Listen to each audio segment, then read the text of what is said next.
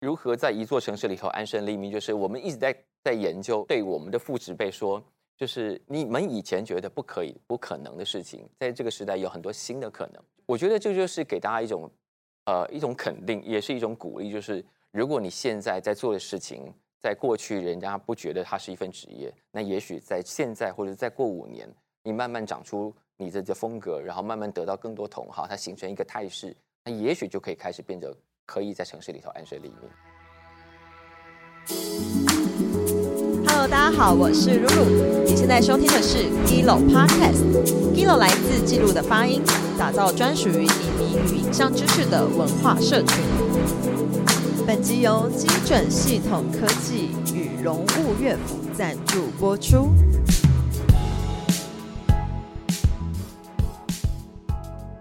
对，我们今天真的很荣幸可以邀请到小树哥，他是第五十五届广播金钟流行 音乐节目奖以及流行音乐节目主持人奖的得主。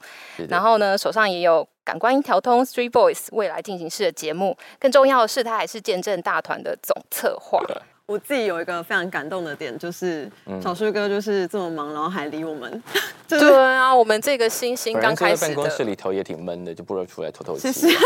就可以聊一下电影，因为我每次都每次聚会都听到小树哥聊了非常多的电影。之前你上次不是还推我什么看《人生切割术》？哦，对，要不要讲一下《人生切割术》在干嘛？《人生切割术》是我近期最喜欢、最喜欢，我觉得。最屌的作品，没有没有是一部电影吗？是一个在 Apple TV 上的影集，然后总共目第一季是八哎九集，对九集完结。那我觉得，呃，这年头大家在讲影集的时候，通常就讲，比方说讲故事啊，讲卡斯。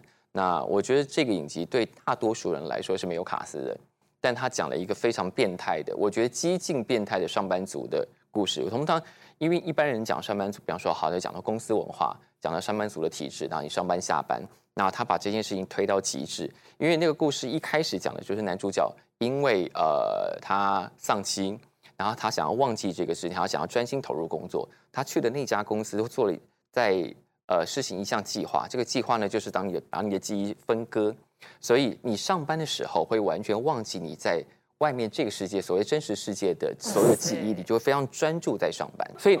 你一进去，你就会只有工作，只认只记得你工作上认识的朋友，完全忘记你真实世界本来在做什么。就是它其实不仅切割记忆，也切割情感。嗯，对。然后这件事情发展到最后，你会觉你会发现极尽变态。然后他塑造那个公司是一个，我觉得呃，已经到一种神经质，因为办公室的墙、办公室的隔间、partition 的座位都被他推到一种啊。只有疯子才会在这里上班吧？或者在边，或者是在这边上班的人一定会变成疯子吧？我觉得是哎，就是格局跟那个是是，就是是没有窗户什么那些的吗？地下室不但没有窗，他们是在地下室，就是没有对外窗，然后你所有的所有的讯息都是片段的。比方说，你不你不真的知道隔壁部门到底在干嘛？对，所以每个人在做的事情你都不知道。所因为比方说主角他们那个部门。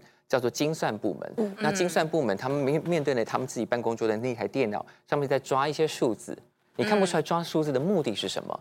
然后他们也不知道。其实很多大企业的文化都会告诉你说，你就是做好你这一部分，他不会给你 whole picture，所以没有人知道自己正在做什么，或者整整件事情到底是什么。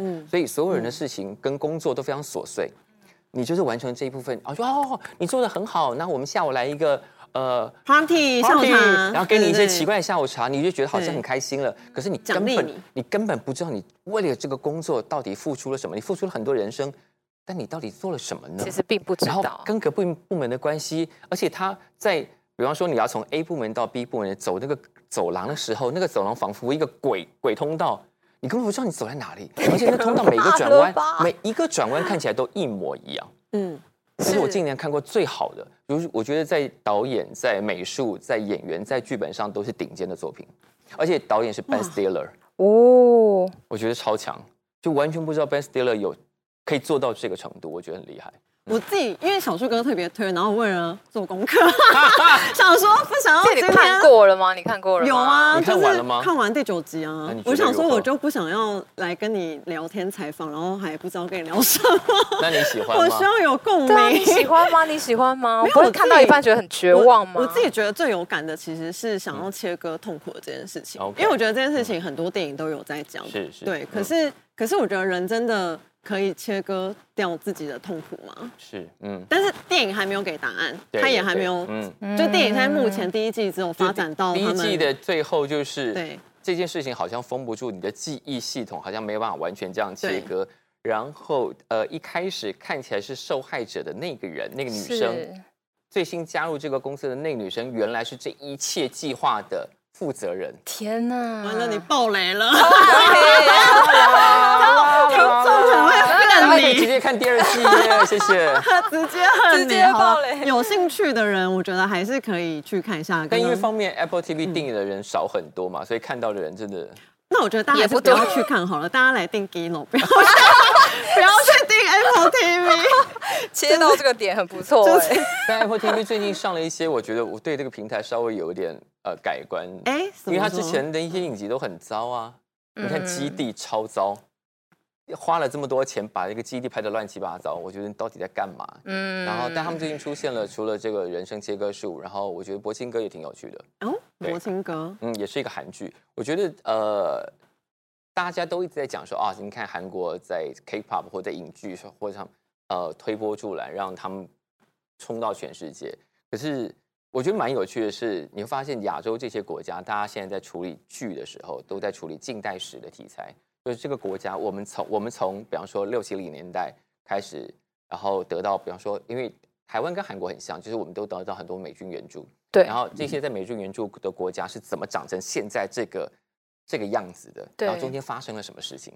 那博辛格也是，博辛格一开始其实博辛格有点像查经，有点像嗯斯卡罗混在一起的感觉，嗯就是大家在处理我们是怎么走到今天的。哦，听完的确会蛮想看的。，对，但博辛哥的进度非常非常慢，因为他他会睡着是不是？他是有原著小说的，然后你会看到某几某我我看到第二集而已，第二集你会看到某些段落，你几乎以为他是把小说一句一句跟着拍，你想说哇，你这个进度，这个戏这种侯孝贤这种长镜头就是没有他除了长镜头，然后那嗯故事进进度之慢，我想说哇，你第二集才演到这，那这故事如果要全部演完，大概要一百集吧 那完了，我觉得我可能没推空进剧情推进速度比较非常缓非常慢。对好啊，啊那看电影好了。你有推荐什么电影吗？最近电影啊，前一阵子大家都在讲在车上嘛，嗯对对，但我其实更喜欢全世界最烂的人。哎，我嗯们上一集有聊到，可是我到我们上一集有犯了一个错，就是我们没有解释介绍这部片在干嘛，我们就直接开始分享心得感想。哦，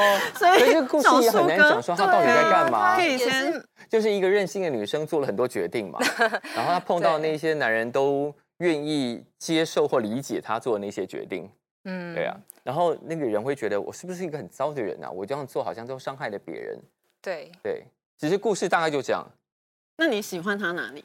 我喜欢他，就是呃，我们太容易替某些动作找理由嘛，就说哦，我是因为没有啊，他其实就是在那个那个那个抉择点上，我就是我不想这样做，但我们可能在当时都不知道这样做会伤害别人，然后那个被伤害的人，嗯呃，其实也不一定是呃真的受到那种伤害，只是不理解当时你为什么做这种选择。嗯我们把感情看得太太简单了，就是我们的感情教育非常奇怪，全世界都一样。比方说，假设我跟他结婚，嗯好，然后我变心了，嗯然后他可能会来告我说，比方说我我有小三，所以我变心了，然后我们离婚之后，他得到一笔赡养费，，对，所以他得不到爱，但得到钱，这是很嗯奇怪的感情教育吧？嗯，哎对不对我没有这样想过哎。是啊，嗯，就是很容易把爱跟金钱画上等号。你爱不爱这个人，嗯或你们之间要怎么处理那个不爱了或被丢下了的嗯关系，是你们两个自己处理。嗯但为什么会用钱来代偿？很奇怪啊！嗯你这样传递出的讯息是什么？就是钱等于爱啊？就是没有，就是你们没办法能没有能力处理感情关系，所以只好用钱。哦，那谁决定那个钱是多少呢？我爱你多，我爱你更多，所以得到一百万吗？或者说哦，我刚好很有钱，所以我要赔你一千万？太奇怪啦！就变成爱有一个价值，是太奇有怪了，个价格，对啊，哎，我想到有一部纪录片也在类似讲这个，嗯他在讲的是生命的价值嗯到底，因为就是可能像九一一或者是是像任何的交通事故，是是然后政府不是有时候会赔钱吗？，对，那到底要怎么决定？多少是一个适合的价值。对对，然后他就会很夸张。我看纪录片的时候，他会看你的就是职业、你的月收入，然后你的嗯家庭，然后去评估说，哦，你大概值多少钱？没有，就是你这个人放回原生家庭之后，你为这个家庭的经济贡献了多少，我们就用这个来判断应该要赔给这个对。家可是重点。是人命，就跟你刚刚有点想要讲的是一样，就是人如果命可以死了是一个海运的总经理，他可能可以赔三千万；对死了是一个一般的小职员，他赔你三十万。可是人命真的可以被这样子衡量的吗？嗯这就是我觉得可以蛮值得聊的一个题目。是，对。对啊，生命。就是但这个题目太大了，现在所以我们可能现在也没办法，突然变得好严肃，我没办法聊这么深。对啊，我们这边也邀请小树哥来聊聊这次为我们 Gilo 策展的这个主题。其实老实说，你们开始约这个题目的时候，我想说我都忘了。太久 太久以前年，去年哦，对，去年有做了一件这件可事情。可是现在疫情还在啊。对，疫情。咪咪，可以帮我们介绍一下小树哥的策展主题吗？如何在一座城市安身立命，这样吗？我觉得这个题目其实很吸引我哎、我觉得超级吸引人的。因为我觉得除了疫情，然后城市，然后移动，其实我觉得，即便不在疫情的这种笼罩之下，我还是会真的每天都在思考，因为我觉得，尤其是那种在外面居住那个对搬家的人，是不是住你要好好家里的人，其实你要在一个城市里头好好活着，没有那么容易啊。这也是租房房找其实这个这个逻辑也是我们经常在《感官一条通》里头会提到的，嗯。因为《感官一条通》访问了各式各样新的职业的人，比方说插画家，然后比方说演员，对特别是剧场演员。嗯。那这些在也许往回推二十年，就是嗯，大概大人们都不会觉得这是一个可以养活自己的人的工作，哦所以大人都会说你要不要去找一个正经的工作，嗯你要不要去找一个安安分分的工作。嗯嗯可是现在你看二十年来，我们看到很多现在已经可以活得好好的插画家，甚至很有影响力，然后演员也慢慢现在有专业的剧团出现，然后演员也可以透过不同的演出得到一个、呃。得到一个一般人一 一个月的薪水，可以好好活着。嗯就是越来越多新的职业在这个时代诞生。如果没有疫情搞乱的话，我觉得相信很多人会活得更好。嗯那如何在一座城市里头安身立命，就是我们一直在在研究，对我们的父职辈说，就是你们以前觉得不可以、不可能的事情，在这个时代有很多新的可能嘛。嗯对啊，所以通常那那些人来上节目的时候，我们就说哇，你现在是可以以这份职业嗯，在城市里头好好活下来。那我真的们就说，对啊，我现在可以活得还不错。嗯嗯我觉得这就是给大家一种呃一种肯定，也是一种鼓励。就是如果你现在在做的事情，在过去人家不觉得它是一份职业，那也许在现在或者再过五年，你慢慢长出你的这风格，然后慢慢得到更多同好，它形成一个态势，那嗯也许就可以开始变得可以在城市里头安身立命。哦，所以你自己关注这个题目，其实也是从你的生命经验。是一方面是我先啊哎、这个要不要讲嘛？讲讲讲我可以可以我现在在他讲写新的东西，那写的这个东西其实就是跟写书吗？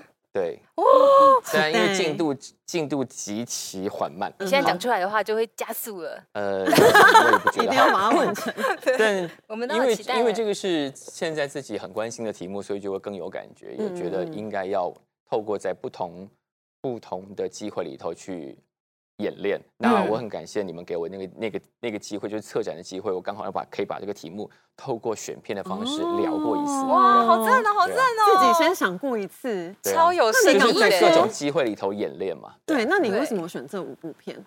这五部片，呃，第一个选择当然就是跟城市空间，对或者是人的人的处境有关。嗯对比方说，呃，像你，呃，我们在来来之前，昨天有特别提到老西门嘛，，对像昨天提到老西门，老西门就是一个呃，嗯对我来说非常非常近身的题目，因为我基本上是在西门町混大，哦就是大家很多人会觉得、呃、西门町好像很脏很乱，嗯或者说西门你只能走某个几个区域，再往下走大家就不敢走。嗯我说西门町我闭着眼睛都会走，因为小时候呃，我记得是国小的时候，妈妈就带带带着我们，就是带着我，还有可能还有邻居的小孩，可能来西门町看电影。嗯然后坐过一次公车之后，下次你就可以自己坐了。嗯我妈基本上都不管小孩的，嗯所以我们就拿了零用钱，或者说我们小时候有那种月票，嗯你们都不知道月票是什么，对不对？有啦，就是那公车个的有点像是什么卡没有，那种，它就是一张，硬要讲这个它就是一张长长的纸。然后打卡这样。是纸哦，那个年代怎么会有打卡？啊孩子，纸哦，我那我没当然是看过纸啊打洞吗？打洞吗？没有没有没有，他那个时候呢，就是一张长。来，你想想，你想象它这是一张车票。哎，嗯哼，我现在好像在解释什么上古文物一样。时代演变对，来对对对，它上面就是一个，比方说，好，这个是呃台北市公车车票，然后底下呢就是可能有三十格，哦然后就车长小姐就检票，一格一格一检检票，所以你的车票要收好，嗯因为如果比方说泡了水，它就不能检了，或者是你哪你长期放在口袋磨水，它边边翘起来了，嗯也不好检，你就被车长小姐瞪。嗯，总之，在那个年代就是一个搭公车的方式然后对，你看。我现在讲的就是上古文物的 不会啊，我觉得很新奇。好，那个时候就可以自己搭车去西门町，所以我们就会呃开始哦哦前面哦这条路是这种哦这条路看起来有一些卡比亚，这条路看起来有一些什么哦这边有很卖很多青草茶什么什么，就慢慢、慢慢熟悉。然后长大之后，我到现在还有很多固定的呃吃东西的地方都还在西门町，哇，对，所以我赶快推个几家好不好？两家，没有吃以前西门町最好的那家叫哎嗯那家叫什么啊、有一家？有一家西餐厅叫什么？以前开在萨嘎汤隔壁，现在变成 Nike 还是什么？还是 Air Jordan 的一个专卖店。对啊，对。那因为西门本来就是一个非常晋升的题目，它里面讲到红包厂，对讲到那些老市场，你就觉得啊，还有茶馆，我没对去过哎对对对，。我也没有去过茶馆，茶馆也不是我们当时这种小孩可以走得进去，因为太奇怪，哦不会太突兀。老人可是喝茶可是呃，大家对西门町的印象，特别是对万华的印象，就是哇，那是老人群居的地方对。可是我们都会老啊，嗯，对，那我们是我们怎么看待西门町，就几乎等于这个岛上的人是怎么看待老人的。哦，是啊，如果他们会就落入那个情境，未来我们老了，大概情境也不会太好。如果这个岛对老人的态度没有改变的话，哭泣。是，啊，因为我我昨天有特别跟手术哥说是，看完之后我其实说超感动，然后他跟我说，哎，其实我都快忘了，对。因为他在讲五个，就他访了五个老人，是是然后大家都好寂寞哦，对啊然后我就还有想到我爸，想说嗯，啊，我爸之后就是因为我因为我爸就会常常在就是家庭群组问我说你为什么都不回家，嗯。然后我就想天说哪。怎么办，就是还好我妈有陪我爸，但是。还是就是想说。对啊。那他们老了之后要去哪里？退休后真的对对会很对无聊，对然后对对所以我看到那个红包厂也是啊，他就是说，反正我每天就没事，然后我来找那个谁，然后那个谁会来对，你看我们对红包跟聊天场，也就是那个啊，那是老人去看的。但我们嗯如果比较正式的面对我们一，我们未来都会老，那我们老了之后的娱乐是什么？如果它是一个被放在好像哦、不被正视的的的状态，他就得不到更好的条件去发展，是他默默就会消失。然后老人就是默默地消失。可是其实很多我们现在都可以活得稍微长一点了，嗯也许比方说六十岁到八十岁那一段，是不是还有别的事情可以做？嗯对，然后他们是不是能得得到更好的公共公共娱乐？嗯比方说像我妈那边，我妈现在已经七十几岁了，嗯那在我们那个里上，就是老家的那个里，呃，我觉得当地的呃当地的里长跟议议员可能还算用心，嗯所以他们我们那个里会有个活动中心，嗯活动中心大概每一周每一周都固定安排了上有课程，也有娱乐，那。那附近的比较年长的人，通常是女性，因为男性都很不愿意出门。对，真的。就是老爸爸老了，但不愿意出门，都是妈妈在没错出门。妈妈在上各种才艺对，课妈妈出门就 就是出去上才艺课，就算没有课的时候，他们也会各自带着零带带的，比方说他自己买的食物，嗯，或者自己做的菜，对然后大家去交换去聊没错天，没错。然后我妈还会常哦，我今天今天去上画画课画回来了给我的东西这样，嗯没错，没错，就是至少他们还有那个需求，那个交易的需求，而且被嗯认真对待，嗯所以他们可以有老师愿意来上课，然后他们也觉得嗯哎这样上课很好，然后跟大家有聊天有互动，对啊。嗯嗯就你什么，你用什么样的态度面对他，他就会长成什么样子。嗯然后我觉得大家面对万华的态度，就是我们这个岛上对外老人的态度很糟糕啊。嗯好像是，而且我觉得他最后最后一幕，我觉得也蛮感动的。其实就是因为他在讲，就是西门町的一块就是要被政府拆迁对对迁，对就是有点居对住正但因为。当时没有补偿好嘛，然后对而且然后承诺给人家的门牌都都没有做，对啊，对，很坏，而且他还说原本是说要给一个摊贩六十万，对对然后最对。后给他们的收据只有签十一万，嗯，啊，差很多欸，差很多。啊。然后他们就跑去问政府，政府就说哦，金额写错了，会再重新给你们，然后就错，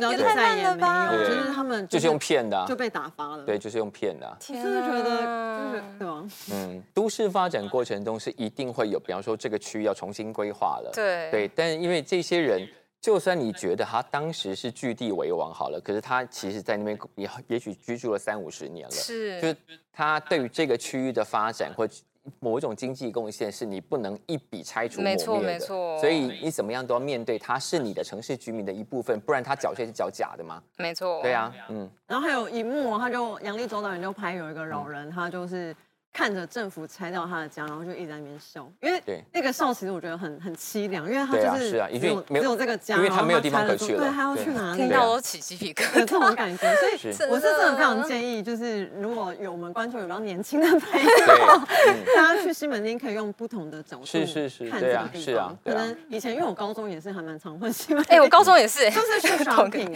我觉得我们都在那边唱吃歌对，啊唱，歌然后吃饭，对啊买东西但是西门町现在就被感觉又有点被遗弃的感觉。啊，因为疫情对是，吗？西门町现在你晚上去大概九点多晚，就是店都关了啊。西门町晚上现在看起来很萧条。对对。啊，我真的很久没去，我觉得他们呃，西门町以前对我们来讲就是一个什么年轻次文化，就是在蓬勃因发展的地为以前方像你。看万年啊、西门新宿啊。对，啊，对现在对万年里面那些店也都倒的差不多了，西门新宿当然就更别提了。我真觉得，的对啊他，我们小时候还有小香港呢，那现在嗯年轻人都去逛哪里？但年轻人都不出门吧？我觉得我觉得应该是百货公司吧，或网购没有百百货公司其实没有人，百货公司只有 full co 有人，天是哪哦！其实百货公司没有什么人啊。对，对啊，周间其实贵妇不会去逛百货公司，因为那些货会到他家，或者是大家上网买。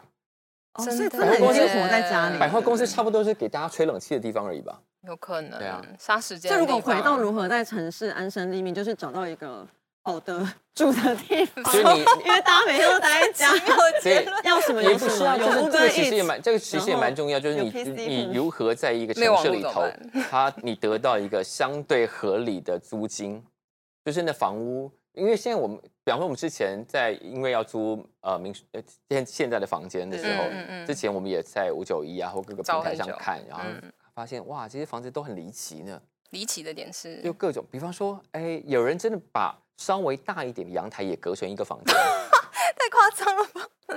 哎你真的没有见识过社会险恶的。人，你他已经住家里啊，有住家里，对啊，我也是，其实我也是这两三年自己出来住，有有有跟朋友去看过房子，觉得有些地方真的好就台北市的租屋房租屋市场是非常非常奇怪的，然后价格哇，这个东西这个价这个东西你敢租这个钱啊？嗯嗯，我之前有也是有看到有个在什么呃新北说一个一个像一层楼吧，好像对两间房三间房七万啊，很正常啊。七万，可能一个稍微大的呃阳台搭出来的房间就可以租你八千了，大家只能塞下一个单人床而已啊。嗯，但就会有人这么，或者是说，呃，很多稍微有整理过的房子，他老板呃那那个房东会说，房东哦，这是什么欧式装潢，你进去看根本不是啊。台湾人对欧式有很多误会吧，大概 对，但那个也反映出这个城市的基本美学到底是什么状况。所以我们可以多看一些居住正义的 电影跟书。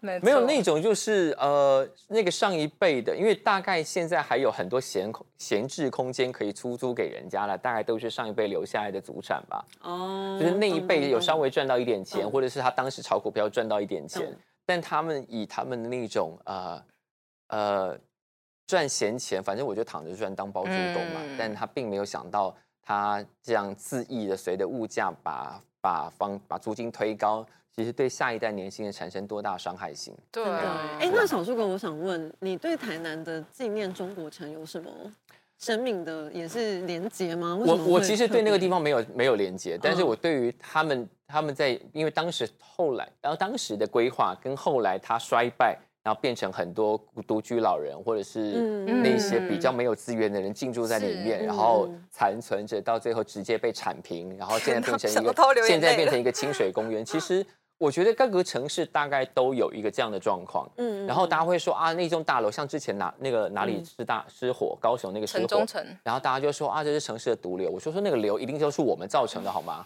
对对呀，是谁让那个地方变成流的？没错，嗯那咪咪，你要不要介绍一下今年中国城在台南的哪里？嗯，然后大概在讲什么？这部片？我觉得你，我觉得你考倒他了。对我就突然，因为我就只有那个，我那时候他现在变成一个非常还算漂亮的清水公园了。对他现在有小树哥帮忙补充。好，有小伙伴补充，他说这拆掉之是台南中正路底端与安平运河盲段的一个中是国城复合式驻场，然后它的前身是安平运河一个船屋旧址，嗯，然后历经了三十多年，后来就是它要其被实各个。各个县市几乎都有这种呃，不管是政府呃办政府的呃意愿，或者是说民间自己盖那种住商混合大楼，在新建的当时是盛极一时，后来衰败的嘉义也有啊。那个前一阵子去年吧，去年呃软剧团演了一个十店，就是以嘉义某栋大楼。嗯某栋大楼，它当时是住商混合，然后百货商场非常风光，可是它嗯迅速衰败。当然，衰败的原因有各式各样的理由。是可是那个衰败之后，大概就因为它可能地处稍微就是那个市中心转移，它就会整个不在经济重镇上面，然后就会变成很多比较没有资源的人群聚的地方。是然后它一旦变成那个地方，开始给它的市政资源就会更少，它就会更衰败。越来越对，它就会。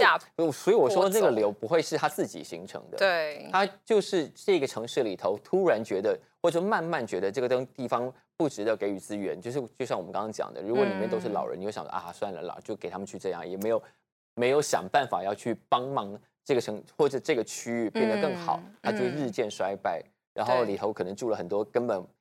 没有更多资源可以改善自己生活，何况是那整栋楼。然后那栋那栋楼后来出了事，然后大家就大大家就一阵一阵讨伐，一阵感叹，然后就过去了。但嗯其他其他各个县市都还有这种地方啊。嗯对啊，那我们可以做多做什么？我们能够做什么啊？哦我觉得这个是很基本的问题，就是你对人的态度，就是比方说你对老人或者对相对没有资源的人，呃，那那种呃，我觉得整个社会网一定是先做，避免大家嗯因为一两次的意外就掉进那个网子里头，或者是社会网就没接住你。如果对这个社会一直是没有想办法接住这些人，嗯嗯那嗯像这样的地方就一直一直出现啊。对但如果这个社会有很多让，比方说他可能因为一次裁员，或者嗯。是说他可能在身体上受到一些残疾，嗯。但有其他地方可以补助他，可以让他重回重回一个正常生活的，他就不嗯。会那么轻易的从网中掉下去。对，因为社会网要很完整的去接住各式各样的意外状况，才不会一直制造这样的这样的状况出来。然后我们再说、啊，那我们要去救济他们，那个救济已经为时已晚。嗯对啊，就是我们已经可以看出，就是一个城市它的就是就是你如果如果你的网就是到处都是破洞，那你根本不可能救得住嘛。对啊，嗯是啊，嗯了，解。对啊，没错，怎么会变成这么严肃的社会？突然之间啊？大家去做社工了，做哦，社工很可怜，社工辛苦死了，不要闹了。真的真因为你选的，片，我觉得就是我很惊讶我看到欸都觉得很心酸。我就看到那个 trailer 的部分，我就觉得太太 heavy 了，就是看到就觉得我的天啊！选的片，我觉得都非常艺术性、实验性。然后真的？吗？对啊，因为像米兰的那个第二住宅，哦，那个我觉得超级超级有趣的耶。对啊，你要不要讲一下？因为我我真的看不懂哎，我觉得它好实验性呃哦。其实其实如果是念建，因为我很想念建筑，但我不是真的念建筑难怪，对难怪你会选米兰跟真雅那各。呃，就是如何 build 到一个一个一座城市，这是我非常非常着迷的题目。但因为史史上这种呃 build 到一整件城一座城市，或者说大家做做城市规划，可能有很多很多的例子，后来都失败了。那那个失败的原因当然是各式各样。那我们在台湾也可以看到很多，比方说很呃，现在可能比较少。早期很多建商是要盖那种大社区的，一下去一下去就几万户的那一种。那那种社区，比方说可能盖在当时可能盖在林口，林口可能没办法迅速长出生活机能，比方说可能便利商店不愿意进驻，然后可能很多比方说也没有洗衣店，嗯然后也没有呃，比方说生鲜超市餐，或是甚至没办法形成餐厅或菜市场，那大家到底要去哪里买菜？到底要怎么煮饭？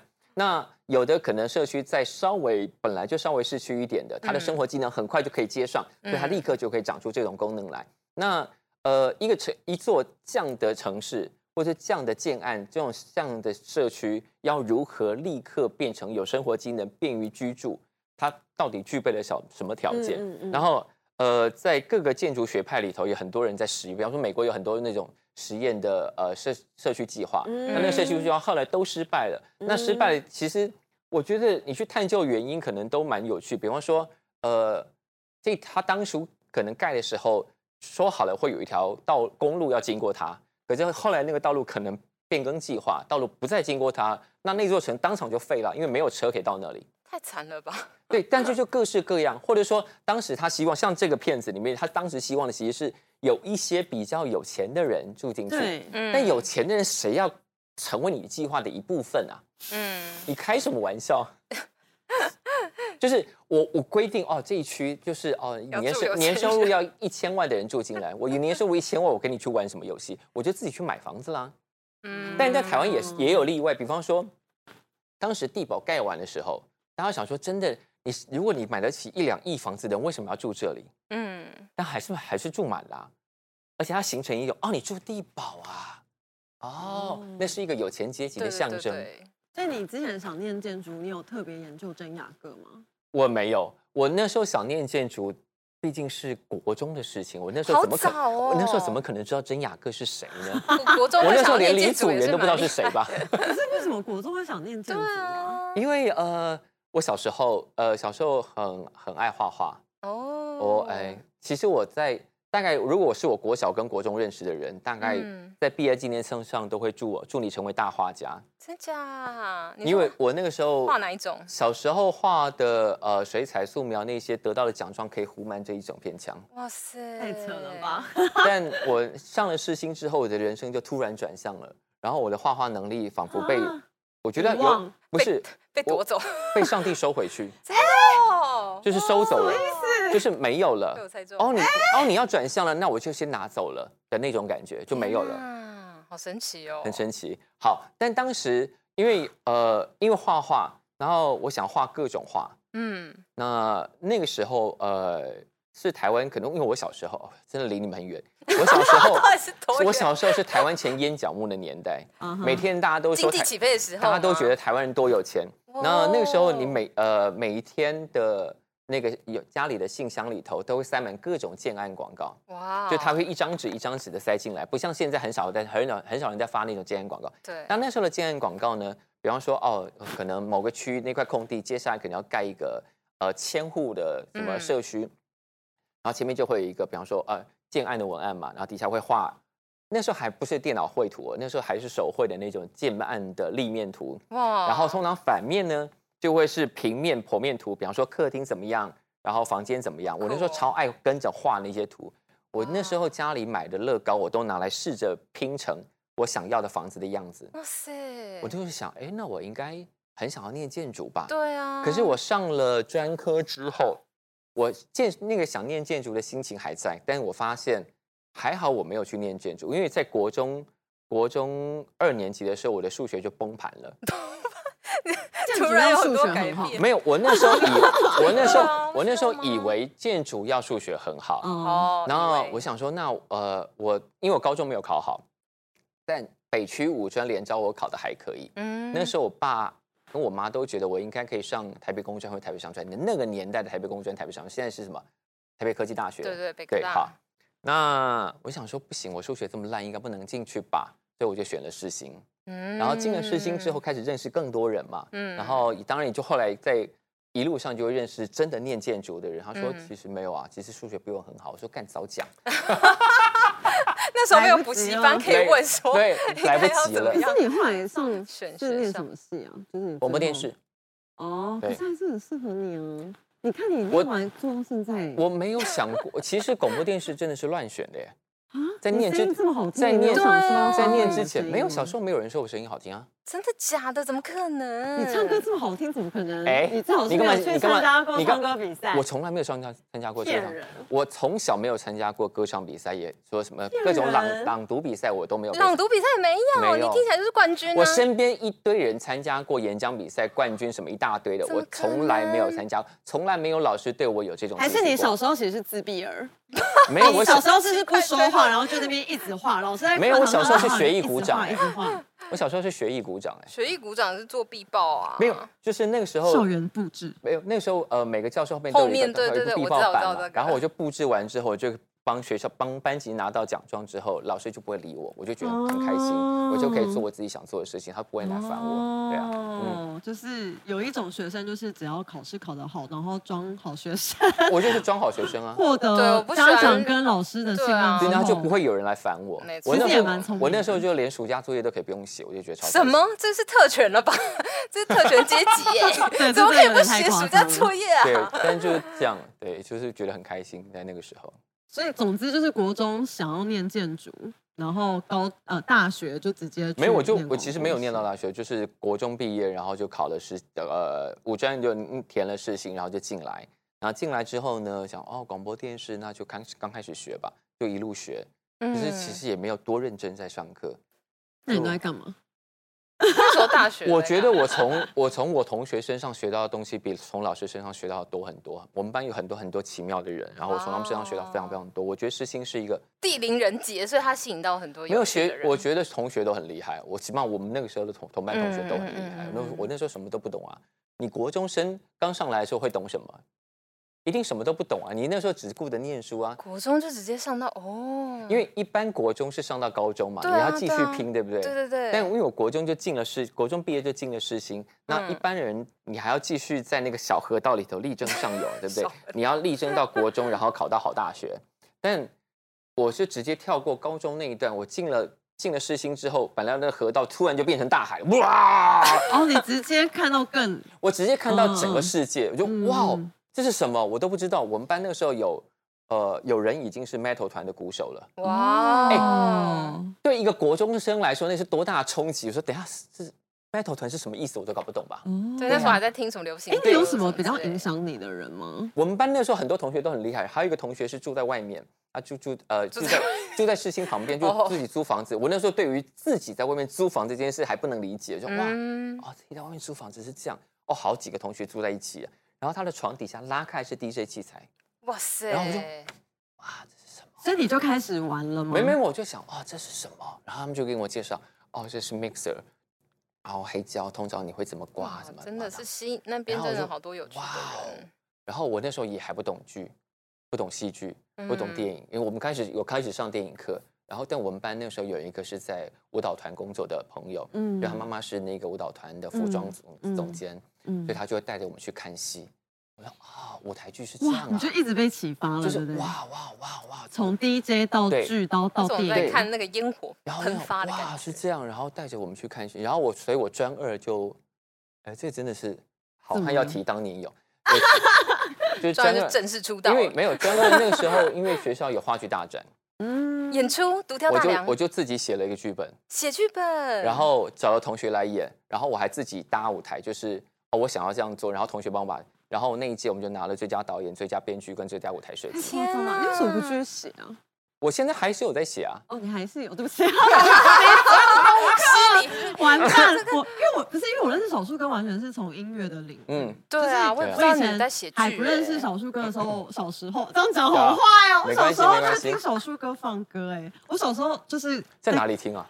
对啊，就是一些音乐季哦啊，OK。你都会去音乐季当 DJ 嘛，然后那时候根本也还不认识你。OK，然后我也会去 M 吧听柠檬王放歌。对对对总之我以前嗯。就是听着你们长大，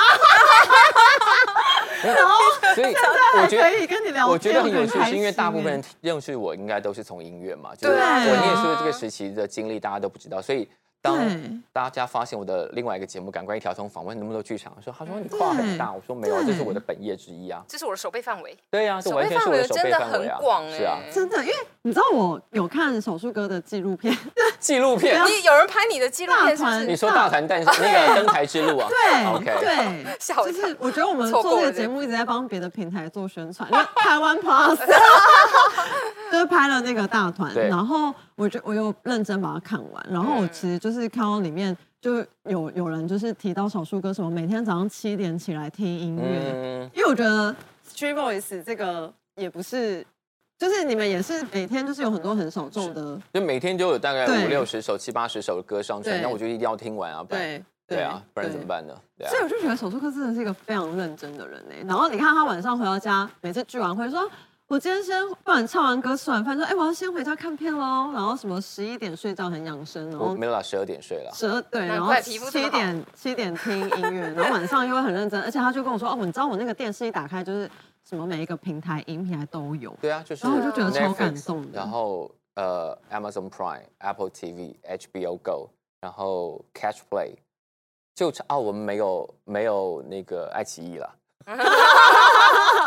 很 棒，有对 deal 就好了。然后就是一次打开，然后我们就跟我家那个就说，那今天要看哪一个？对，你可以跟我们聊一下大大团怎么诞生的大团啊，大团其实就是呃那个时候我刚进 Street Voice，应该是这个公司已经在五六年了吧，嗯，但它就是慢慢已经累积到一定的创作人的数量，就是有越来越多人把歌放在上面。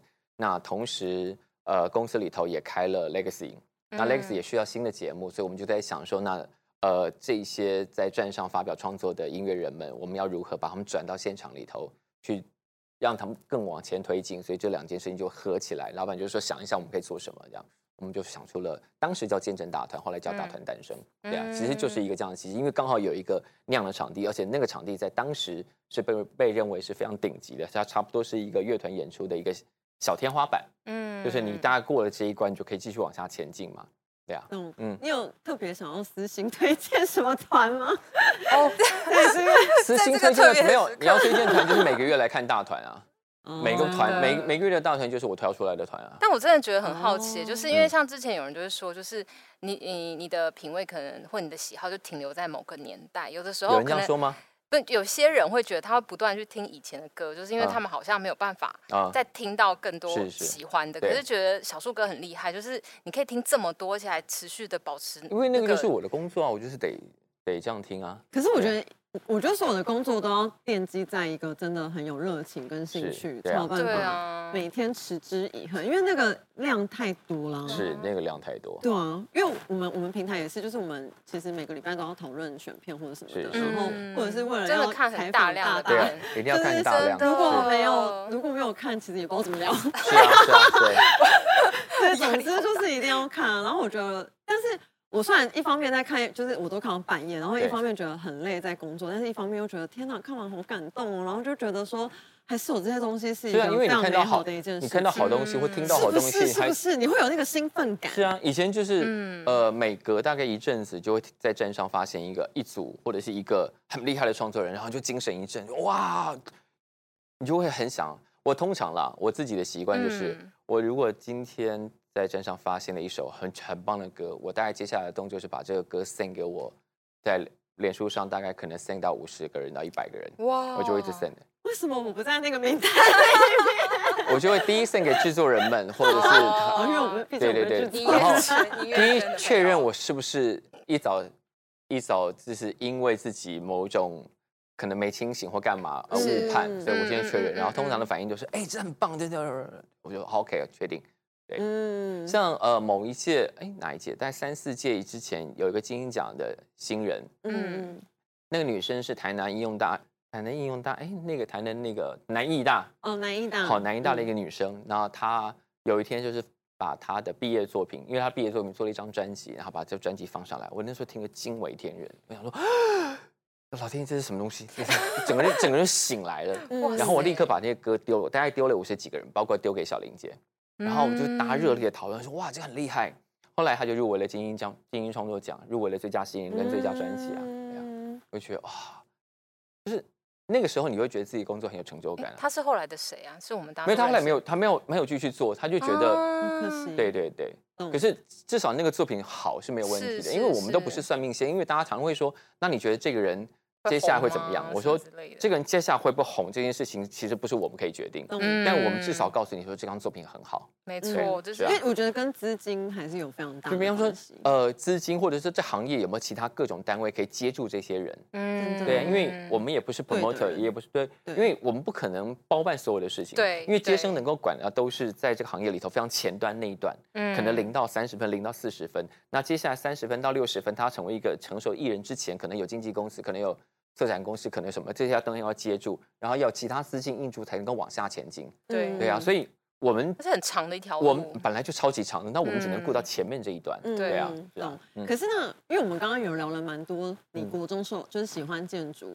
对然后我也蛮好奇你对于音乐的这个嗯，是什么时候受到神的感召？音乐音乐神先给了你画画的功能，然后给了你，然后收，回。对，然后给了你建筑，给你另外一个然后恩赐吗？就是对，神什么时候没有给了你的耳朵？音乐是因为从小就在听，然后你没有想过说哦，嗯听音乐这件事情未来居然变成我的工作。嗯从小就在听，是什么？叔叔爸爸没有因为小时候大家都会听吧还是什么？嗯，因为家里会买卡带，然后嗯我买的第一张卡带，皱眉，他皱眉，因为我我以为你们不对，你们小时候你们小时候没有卡带耶。我我有买录音带，我第一张录音带是张惠妹的《姐妹我的第一张录音带是林慧萍，哦》，你嘞？我第一张录音带是孙耀威，很好，每个人都有黑历史。这边还可以有有吧还是有经历过，可是我觉得听张惠妹、李玟这样一路听下来，我觉得我也没有进音乐产业啊，就是没有，我那个当时当时当然就乱听，然后呃买自己开始自己觉得，哎，我想想，我想要特别买某一个歌手的专辑，因为那个时候爸妈买的都是那种大合嗯集，在那个年代其实比较没有版权观念嘛，就是嗯那种呃。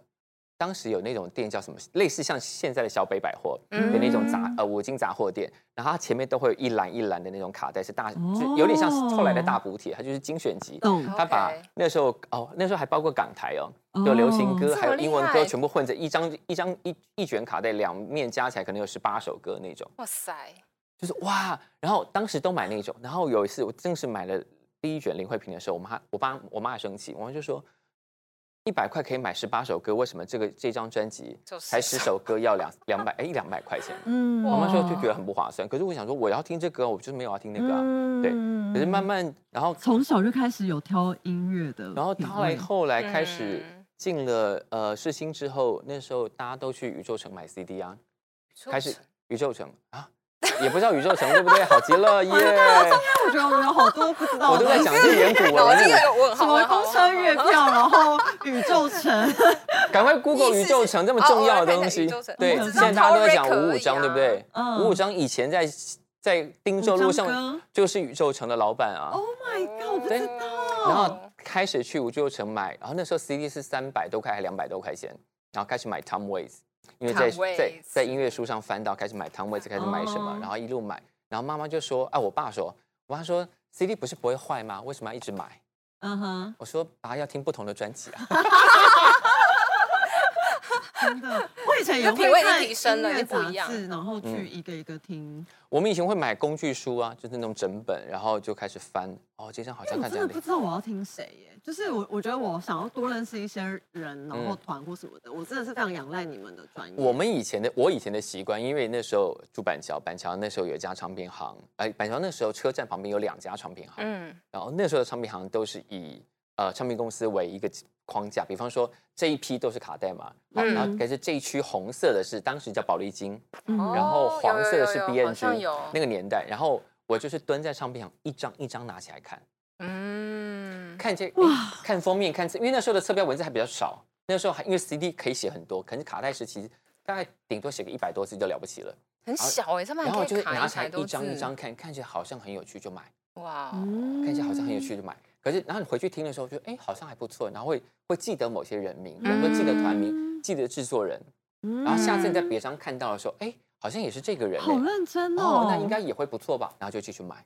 所以哦是有在认真做功课，对啊，就一张一张开始，涨，一张一张就涨，然后就乱买好啊。赞哦。后来那些都有留下来吗？卡带都在旧家了，但已经可能都不能听了吧？啊，对啊没关系啊，之后再放个十年，办一些什么音乐展览的时候，没有，我其实那天才跟朋友讲说，我想说那些 CD 现在到底要去丢去哪里？然后我们就跟朋友想说，不然你那个店，因为有个朋友开咖啡馆，哦我说你咖啡馆干脆要要不要把旁边的店也买下来，然后我我把 CD 全部给你放好了，我觉得真的不要丢哎，那个真的很珍我我也舍不得丢，那是我的青春哎。对对，千万不要。那那为什嗯么你从就是音乐，然后为什么你又看那么多电影啊？你不要跟我们抢饭吃好不好？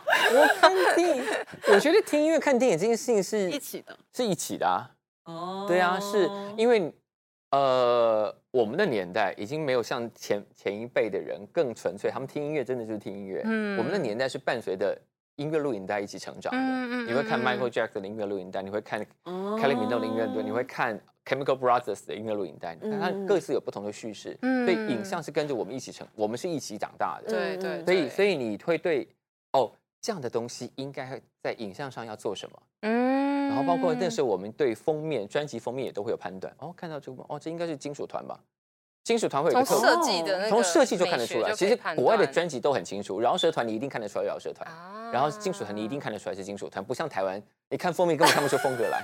对啊，对啊，是啊，所以其实你大量看电影，一方面也是培养自己的一些美学的，是是。嗯。然后到现在呃，因为自己写过故事，写过小说，哦，然后写过电影的剧本，写过剧本，你会自己有一个，我觉得怎么样才是把故事说好的东西。然后我觉得影像上，嗯因为我们当时在呃念，虽然念的是广播电视，但我们有电影课。嗯那我们有一个非常好、非常酷的老师叫祁隆任。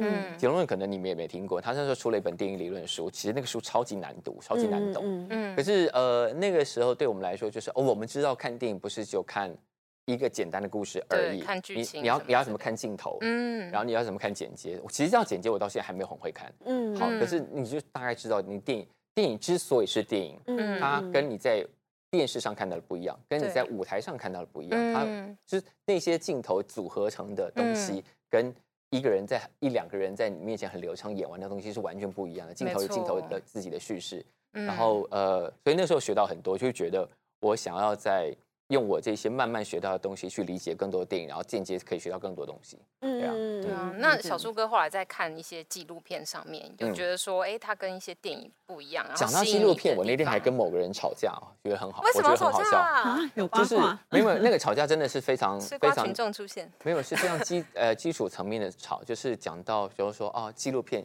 我我心中的纪录片是应该有一个样子的，就是它至少要是呃，他不能去诱导人家回答某些问题，或者说说你今天叫某些人，你没有拍到那个画面，然后你叫某些人重新演那个画面。嗯对我来说，那有一点点技术犯规。然后那个嗯有一个朋友跟我说啊，那就是戏呀、我我我觉得纪录片里头不可以有戏。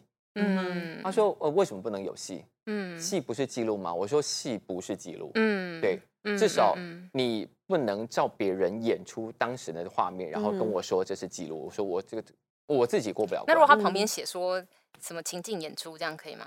你你如果要这样做，就必须要加注，这不是 现场画面。对对，是啊。嗯那嗯我们就为了这个争执很久。我就说 我们来哦，我说如果捍纪录如果纪录片跟戏中间没有那条线，那大家各自做的东西就没有意义了。没错，你得有，你之所以能够，比方说我们现在很常跨类型嘛，对对跨类型的，意义是这个两个类型的定义都要非常清楚，跨才有意思啊。嗯如果两个定义都很模糊，你要跨什么？对对对，对啊，嗯，了解，是啊，嗯。两个都是一滩烂泥，那有什么好看？一滩烂泥加另外一滩烂泥有什么好？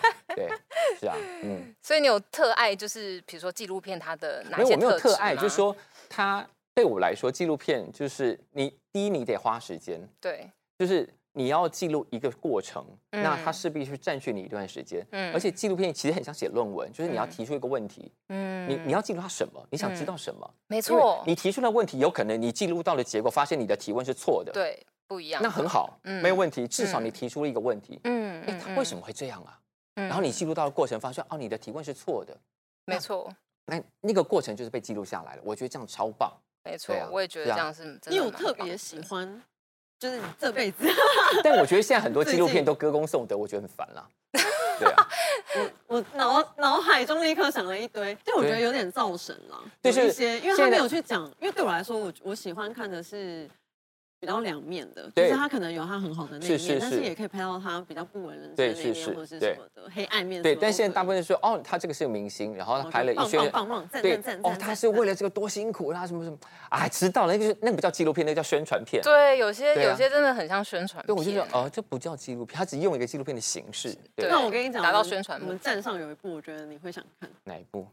哇，吓我一跳，我以为要因为因为这部我现在讲出来，应该就很多他的迷会恨我，就是因为我们我们这部片就是说最新推的那个吗？一抛脸书，然后就引起一堆人在这边论战，就是嗯 Michael 哦就是逃离梦幻。嗯哎，那个我真的蛮久之前我就看过那一部的，那时候我看的时候梦是幻庄园不是梦幻庄我好像我好像 也看过这个，很久以前，其实就看过了。它有两个，但我们买的那个就是嗯呃三四个，三个多小时，是四个小时，嗯然后嗯就在讲有访问了呃两三个人，然后嗯。问他们小时候就是跟 Michael Jackson 的接对接触的经触的过，对对跟对。他们长大后真的等他死了，过了很长的一段时间才愿意出来讲这些事讲情，当初是怎么样，啊而且其中有一个人，他甚至还有一直边讲边哭，说其实他因为 Michael Jackson 不是一直被告嘛，然后他还甚至一直有出来帮他讲话哦，嗯。他明明是受害者，是。呃被害者，对，被害者。但但是他一直有出来就是帮他说没有，他没有这样对过我，然后他不是嗯那样的人什么的，就是还有出来帮他就是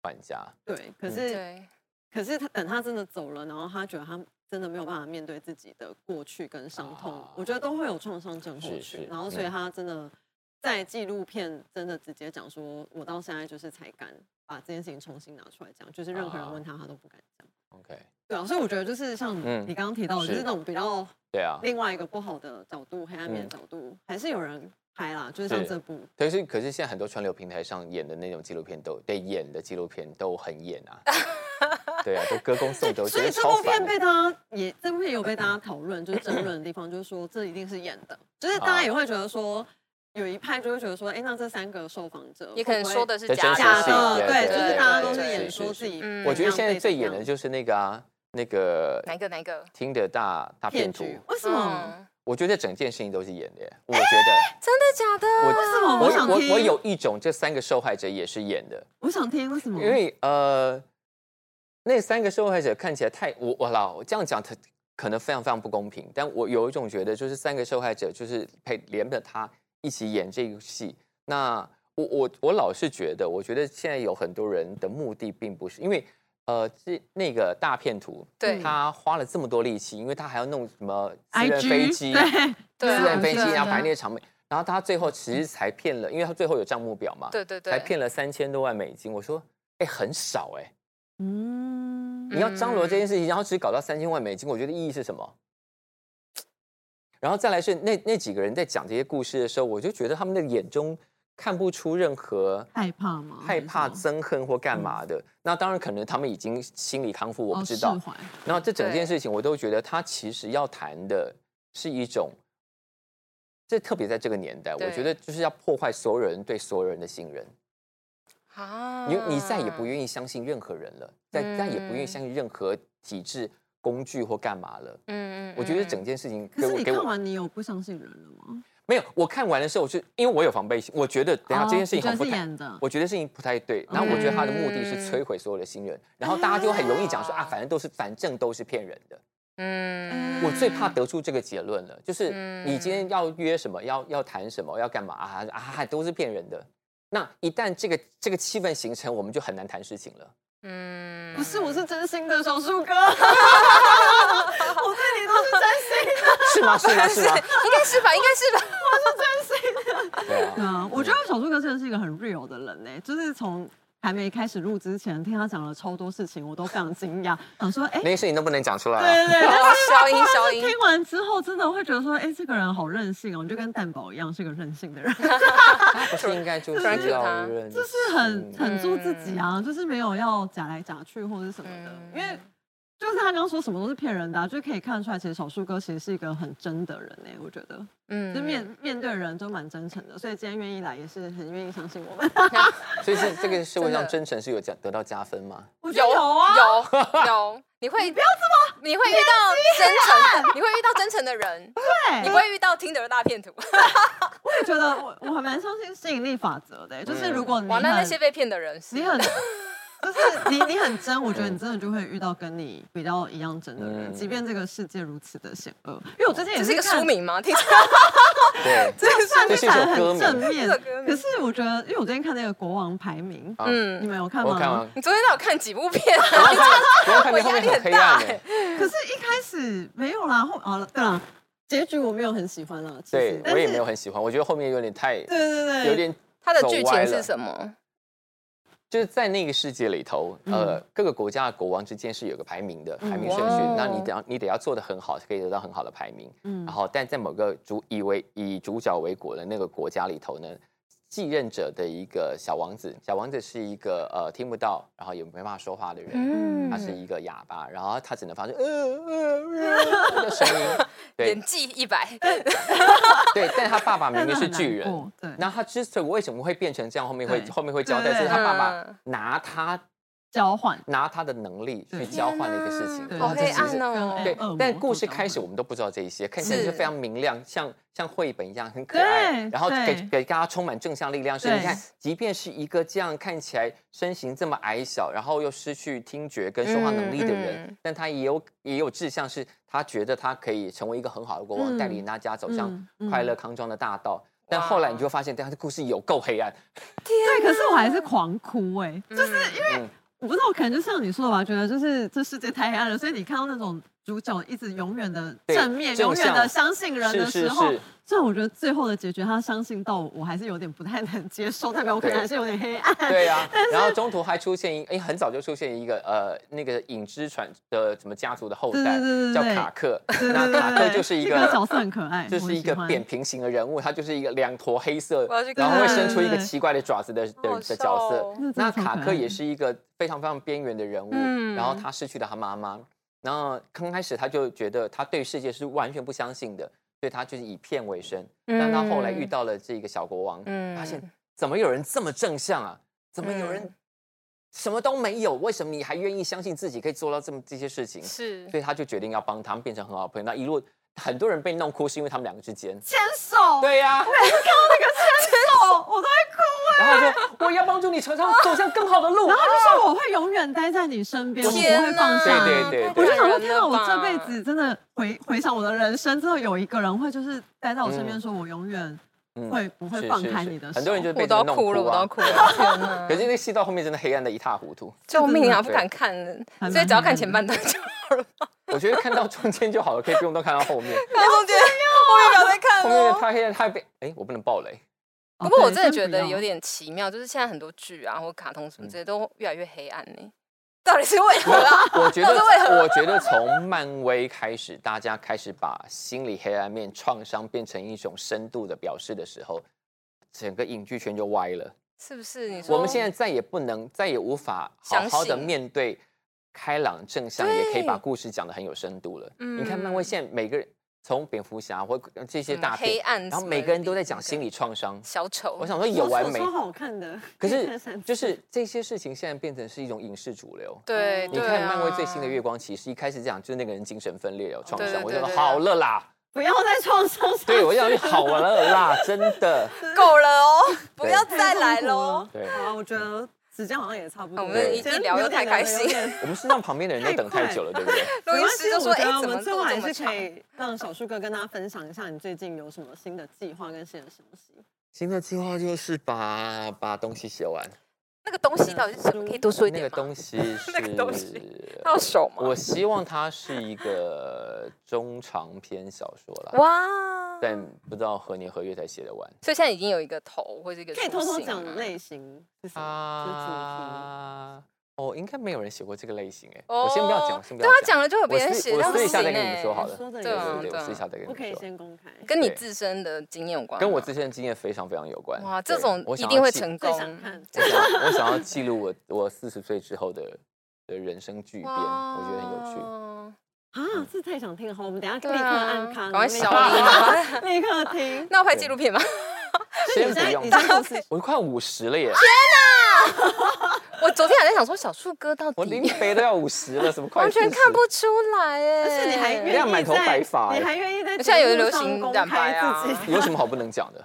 对啊，保养的非常之好，真的。可能只有皮肤还可以，但是白头发很多啊。白头发有什么关系？还好。那我是 Street 没 Voice 最近没有要干嘛吗？哎，我们接下来有蛮多事情要做的啦，当然大家就是慢慢等这样，我们一一会揭晓。很期待，那还有什么音乐节什么的吗？呃，今年下半年有蛮多事情要做，是同事都在准备了这样，嗯，都还不能公开，对对对，好吧，没关系，敬请期待，锁定那个，敬请期待。非常感谢手术哥，谢谢大家，谢谢的来，拜拜，拜拜。